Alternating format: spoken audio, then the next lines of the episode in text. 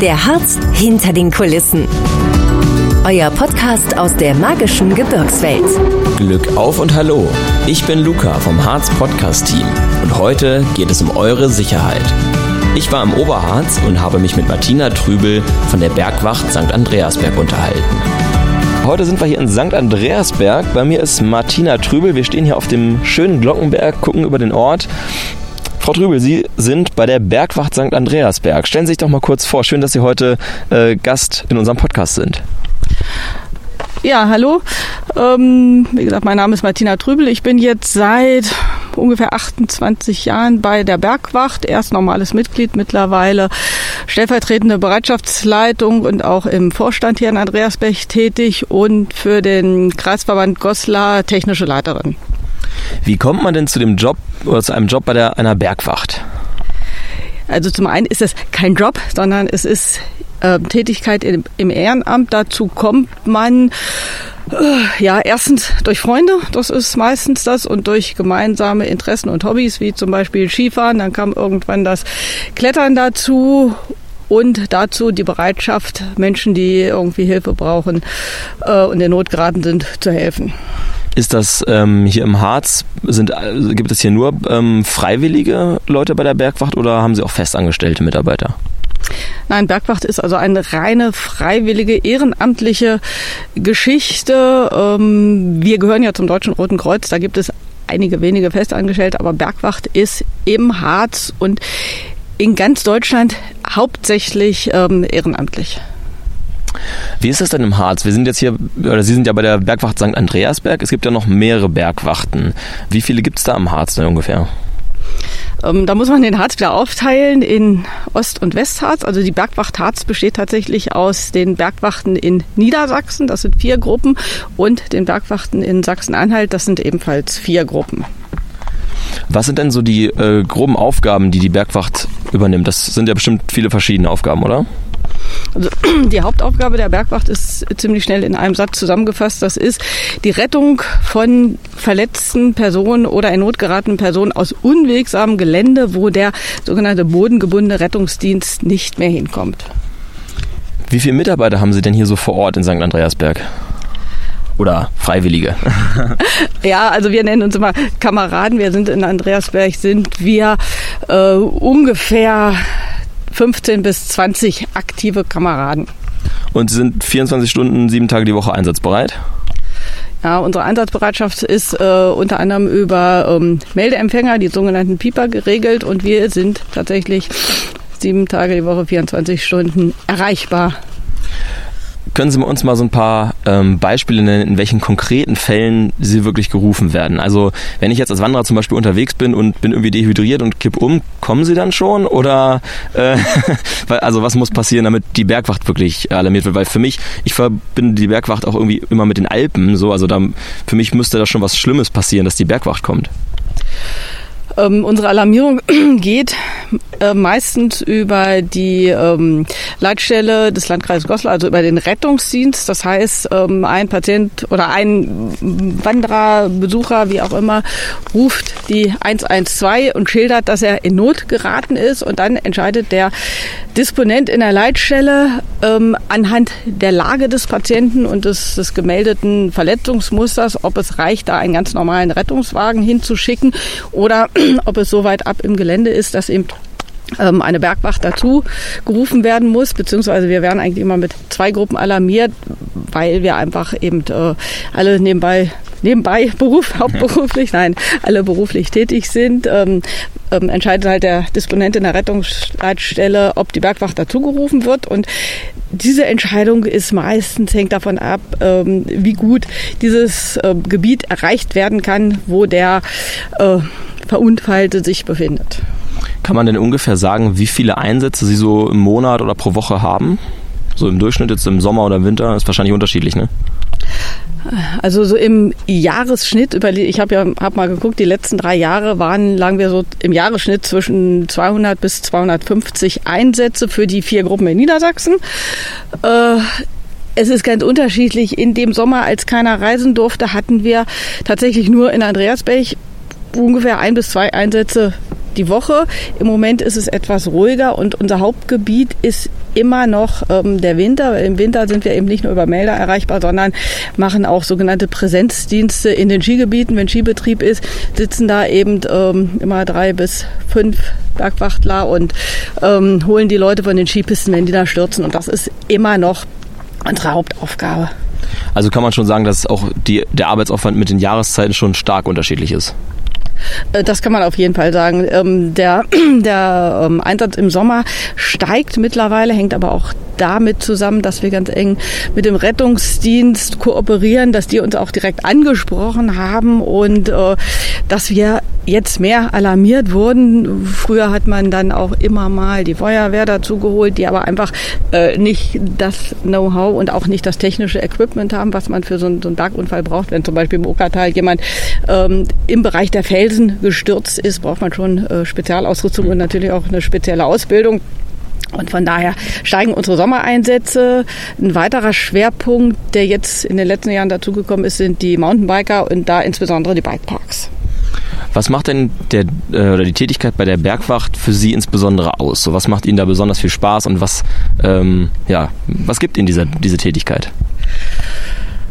Ja, man kann tatsächlich ähm, das Hobby mit dem Helfen verbinden. Es gehört zur Bergwachtausbildung, gehört auch die sanitätsdienstliche Ausbildung dazu. Ich bin ähm, vom Grundberuf bin ich Krankenschwester, von daher fällt mir das relativ leicht, auch eine Verletztenversorgung dann vor Ort mit durchzuführen.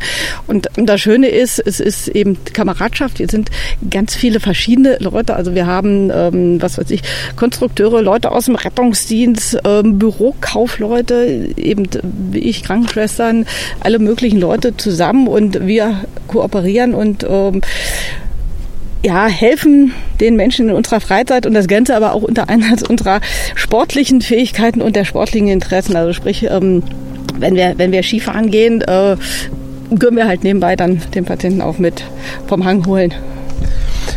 Können Sie mal so einen konkreten Fall äh, so umreißen? Also ähm, mal angenommen, ich fahre jetzt Ski und äh, lege mich dahin und äh, breche mir irgendwie ein Bein in unwegsamem Gelände und dann rufe ich die 112 an oder irgendwie ne, ruf, ne, rufe den Rettungsdienst an und der benachrichtigt dann Sie. Wie geht das dann vor? Ähm, also der, ähm, wenn jetzt ein Notruf eingeht bei der Rettungsleitstelle, dann guckt der natürlich, wo ist das passiert, welche Bergwachtgruppen oder Gruppe ähm, muss ich dazu holen oder kann ich dazu holen. Und dann löst er eben den Melder aus. Das ist jetzt, wenn wir eben tatsächlich eben nicht im Präsenzdienst am Hang sind, dann löst er also den Melder aus. Dann ist das so, dass alle, die zurzeit verfügbar sind zur Garage laufen, sich natürlich entsprechend erstmal ähm, ausrüsten mit Schutzkleidung und so weiter, dann alle zur Garage laufen, dann werden die Fahrzeuge besetzt, dann wird auch entschieden, ähm, reicht es nur mit dem Gerätewagen, mit dem Amarok rauszufahren oder müssen wir eben unser Geländefahrzeug, das ATV, noch mitnehmen. Ähm, dann wird kurz eingeteilt, wer welche Aufgaben übernimmt, wer fährt und so weiter, wer, wer die Einsatzleitung übernimmt. Ja, dann fahren wir vor Ort, finden hoffentlich schnell dann den verletzten Patienten. Auch da kann es durchaus sein, das ist eben unsere Spezialität, dass wir auch ein paar Meter laufen müssen. Wir nehmen dann eben äh, Notfallrucksack mit. Da sind meistens äh, sind, sind eben zum Beispiel Schienenmaterial und so weiter ist dann da drin. Wir nehmen dann im Winter so ein Akja mit. Das ist so ein Rettungsschlitten, den wir zum Beispiel auch an das, an das ATV hinten dranhängen können. Äh, ja, kommen dann zu den Patienten, gucken, was passiert ist. Manchmal ist der Rettungsdienst vor Ort und die haben schon eine erste Versorgung übernommen. Oft ist es aber auch so, dass wir als Erste vor Ort kommen. Dann gucken wir eben, ist der Patient stabil, äh, hat er Kreislaufprobleme oder hat er eben sich nur irgendwie ein Bein oder ein Arm gebrochen, verletzt oder wie auch immer. Dann ähm, gibt es natürlich eine Rückmeldung an die Leitstelle ähm, ob wir noch weitere Leute brauchen, ob vielleicht ein Notarzt noch gebraucht wird, wo die Rettungskräfte hinkommen sollen, wo die also mit ihren Fahrzeugen auch anfahren können, so dass es für alle Beteiligten am einfachsten ist. Ja, dann wird der Patient versorgt, kriegt eben in dem Fall eine Schiene zum Beispiel angelegt. Am Bein wird in den Rettungsschlitten gelegt und dann je nach Gelände zu Fuß oder eben auch mit dem ATV als im Winter mit Ketten ausgestattet ist, dann zum Rettungswagen transportiert und im Rettungswagen erfolgt dann alles weitere. Dort wird dann entschieden, welches Krankenhaus angefahren wird und so, und so weiter. Sie sind ja schon jetzt sehr lange bei der Bergwacht tätig. Was ist denn so der, der heftigste oder ja, der grenzwertigste Einsatz, an den Sie sich so erinnern können? Äh, das war auf dem Sonnenberg. Da ist ein junger Mann gegen einen Baum gefahren und hat sich tatsächlich das Genick gebrochen, war direkt auf der Stelle verstorben und es war an sowas auch nicht schön, weil es eine sehr blutige Angelegenheit war. Es war auch erst nicht ganz zu erkennen, ob der ob dieser junge Mann noch lebt. Es waren Angehörige direkt dabei, die das gesehen hatten. Er hatte sich also äh, die Kopfhaut ziemlich, ziemlich abgerissen und so. Und das, das war das Heftigste. Das ist schon, schon lange, lange Jahre her. Hm. Aber, ja. Ja, das kann ich mir vorstellen, dass das dann auch mitnimmt. Wie schafft man das denn dann von dem, äh, von so einem heftigen Einsatz, das nicht mit ins Private zu nehmen? Naja, sagen wir so, dass ich beruflich ein bisschen vorbelastet bin, kann ich das schon ganz gut verarbeiten. Aber wir haben auch die Möglichkeit, zum Beispiel über den Landkreis Goslar gibt es so ein ähm, Kriseninterventionsteam. Die kümmern sich zum einen um Angehörige von Verletzten, aber die wären auch für uns jederzeit da, äh, sich um uns zu kümmern, einfach äh, uns zu unterstützen und und das Wichtigste ist, nach einem Einsatz sich zusammensetzen und den Einsatz nachbesprechen. Wenn äh, man sich jetzt entschließt, ich möchte auch gerne bei der Bergwacht tätig sein, ähm, welche Voraussetzungen muss man denn da so im Allgemeinen mitbringen? Man muss Lust haben, sich draußen zu bewegen. Man muss bereit sein, einen Teil seiner Freizeit, insbesondere die Wochenenden, zu opfern und dann eben auch in den Skigebieten mit Dienst zu tun. Und ansonsten muss man einfach ähm, mittelmäßig körperlich fit sein und Bereitschaft haben, noch einige Dinge zu lernen und auch eine zwei- bis dreijährige Ausbildung äh, auf sich zu nehmen, die dann auch mit verschiedenen Prüfungen abgeschlossen wird. Sie haben ja bestimmt schon, äh, oder Sie haben sehr viele Einsätze schon gehabt. Äh, kann man denn irgendwie so sagen, es gibt bestimmte Fehler oder bestimmte, ähm, ja, bestimmte Unfälle, die immer wieder auftreten, äh, die ich als Wanderer oder Sportler ähm, eigentlich vermeiden kann, äh, sodass ein Be Einsatz der Bergwacht gar nicht nötig wird? Das gibt es auf jeden Fall, unter anderem in den Skigebieten ist es wichtig, dass wenn jemand meint, er möchte Skifahren lernen, soll er doch erstmal ein bis zwei Tage in eine Skischule gehen und sich nicht nur Material ausleihen und glauben, man kann dann da irgendwie den Berg runterrutschen. Ähm, auch wenn wir hier nur im Harz sind, in einem Mittelgebirge, braucht man schon gewisse Fähigkeiten, mit den Skiern umzugehen. Und das kann man in der Skischule lernen.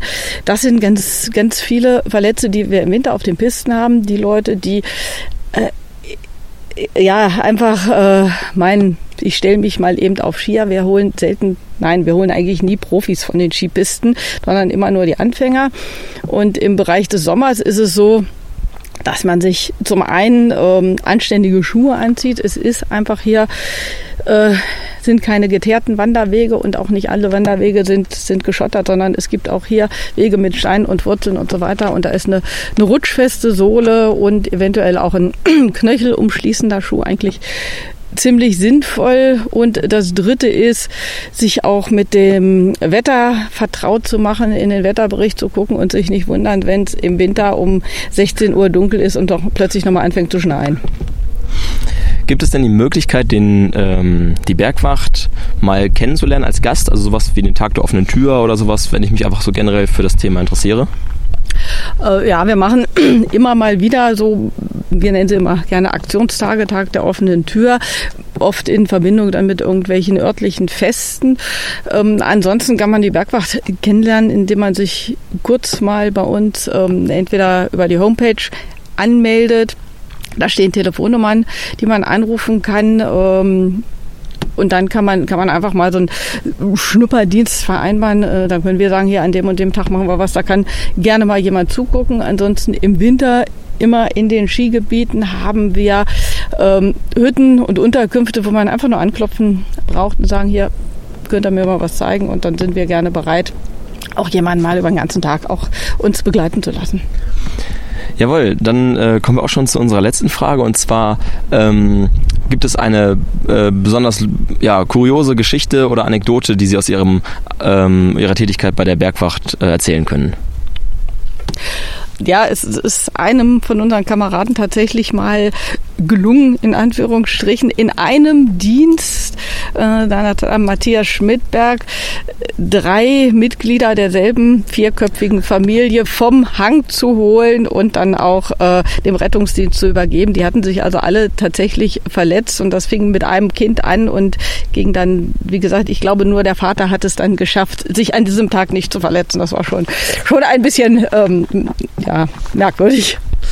Vielen Dank, Frau Trübel, für das interessante Gespräch. Es hat mir großen Spaß gemacht. Ähm, wenn die Leute noch Fragen haben, können sie sich, wie gesagt, auf ihrer Internetseite informieren.